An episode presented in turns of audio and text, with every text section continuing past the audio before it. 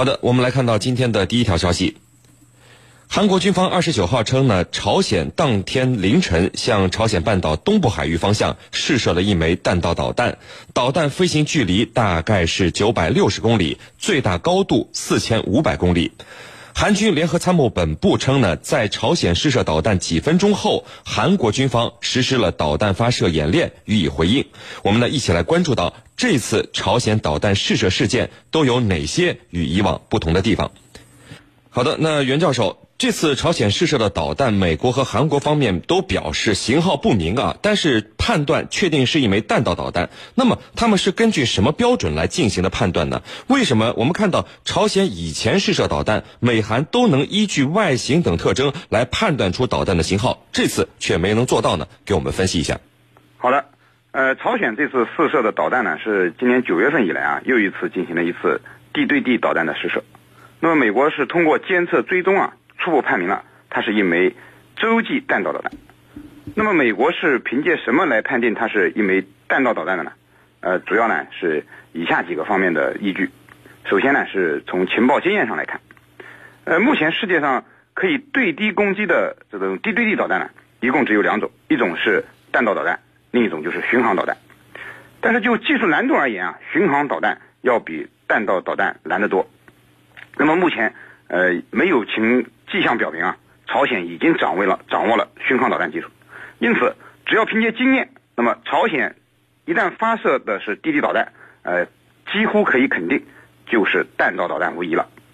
其次呢，就通过监测导弹的飞行轨迹，那么弹道导弹的飞行轨迹啊，具有一个明显的特点，就是它只能保持预定的航向啊，它不像这个呃巡航导弹可以改变航向，那么弹道导弹是按照呃这个。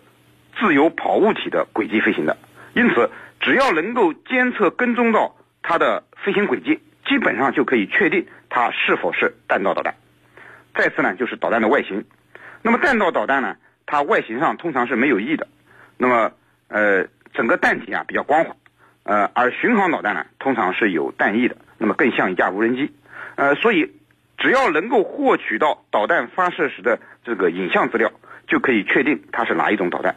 那么这次呢，美美国人之所以呃没有根据朝鲜试射导弹的外形来判断它的导弹类型呢，那么有两种可能，一种呢是他没有获取到呃朝鲜导弹试射的影像资料，那么朝鲜可能做的更加保密，那么另外一种呢就是朝鲜在导弹的外形外形上呃做出了伪装，那么从而影响了呃美国人的判断，那么但是我们从导弹飞行的轨迹上。基本上可以确定，那么这次它发射的仍然是弹道导弹，而不是巡航导弹。是林，张教授，那我们的节目里啊，曾经多次说到过，不是朝鲜不想坐下来谈，而是每次各方经过努力让朝鲜做出让步以后，哎，美国总在这个不久之后就做出一些举动来戏耍朝鲜啊，要么撕毁协议，要么突然找了理由对朝鲜是横加制裁，呃，就是有一点这耍人玩的意思。那么这次朝鲜试射导弹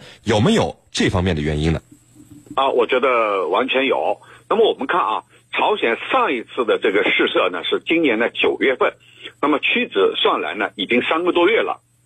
三个多月，朝鲜没有进行任何核导试验，其中也包括很重要的一些敏感时刻。你比如特朗普访问韩国，访问中国，然后呢到亚太参加 IPEC 峰会和东盟系列。这个会议，朝鲜都没有发射，为什么在这样一个时刻，他又突然发射呢？我觉得有两个背景啊，非常重要。第一个背景呢，就是呃上个星期，美国特朗普政府突然宣布，把朝鲜再度列入支持恐怖主义的国家。那么这样一来，就等于进一步把朝鲜逼上了绝路。我们知道，朝鲜呢跟恐怖主义它的联系是不大的，虽然他一心要搞核和岛这个两个方面，但是呢。呃，它跟恐怖主义的联系并没有明显的证据。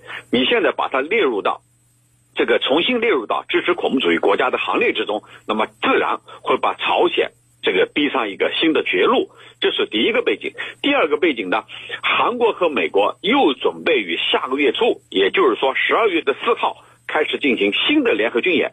这个新的联合军演啊，它是在呃美军三艘航母在亚太之后。又一个高压军事举动啊，又一个军事高压举动。那么这样的一个举动啊，很显然，你就是要采取一种变本加厉的做法，逼迫朝鲜在核和岛这个方面做出让步。但是呢，我们看到的结果是什么？今天早上。朝鲜再度进行了试射，而且试射的是中程导弹。那么我们看到的是，朝鲜偏偏不予理睬，就对美国的这种施压打压做法根本不予理睬，而是要做出一定的报复和回应。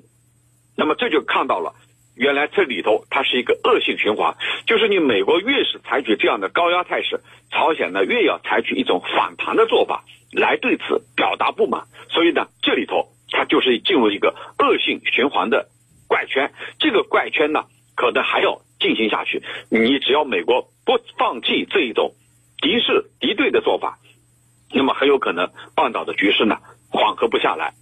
主持人。好的，那袁教授，这次朝鲜试射导弹以后，我们看到美国国防部部长马蒂斯表示，这次朝鲜导弹的射高比以前任何一次都高，达到了四千五百公里啊。那么，美国国防部部长为什么会强调这一点？这和以往有什么不同吗？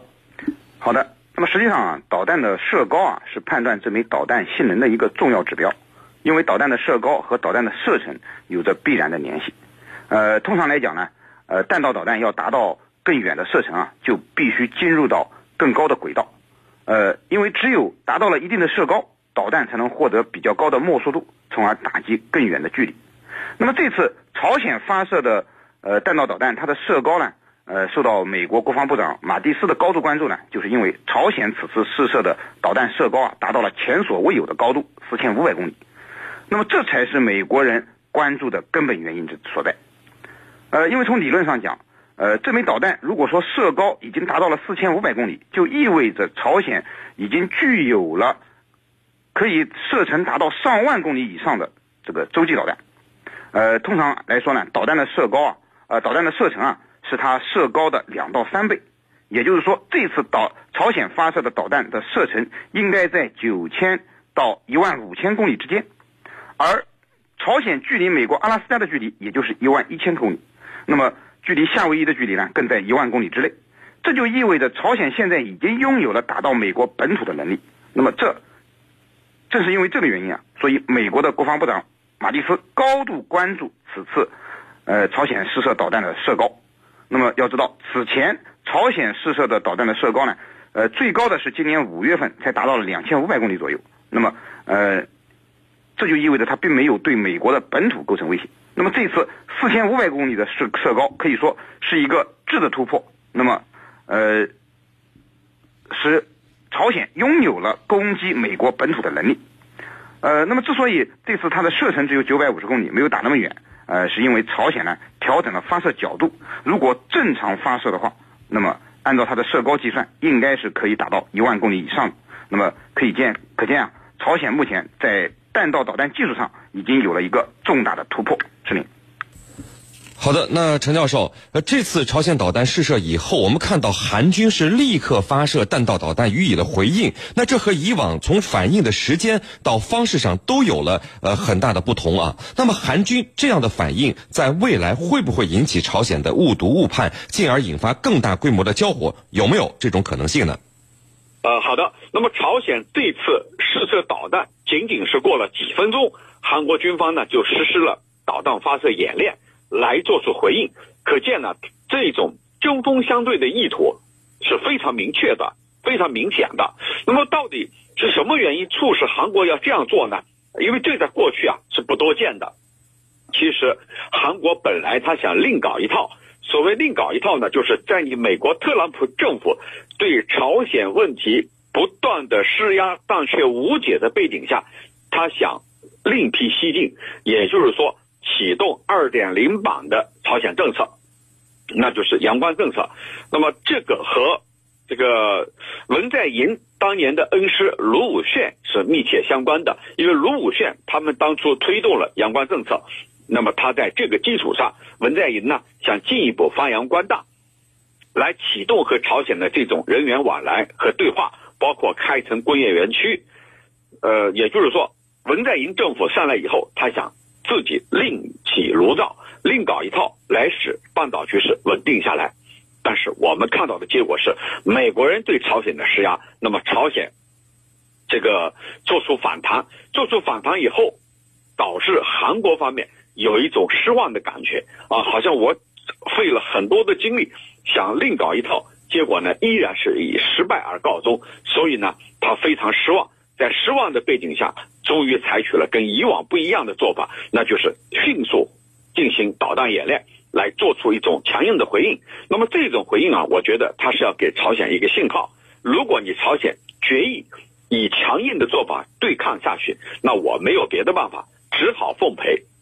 过去我祈求和平的做法很有可能是失败了。那么下一步，只要你朝鲜以新的姿态来强硬对抗下去。我只能奉陪到底。我觉得这是韩国文在寅政府要向朝鲜所发射的一种信号，这种信号它是一种无奈之举。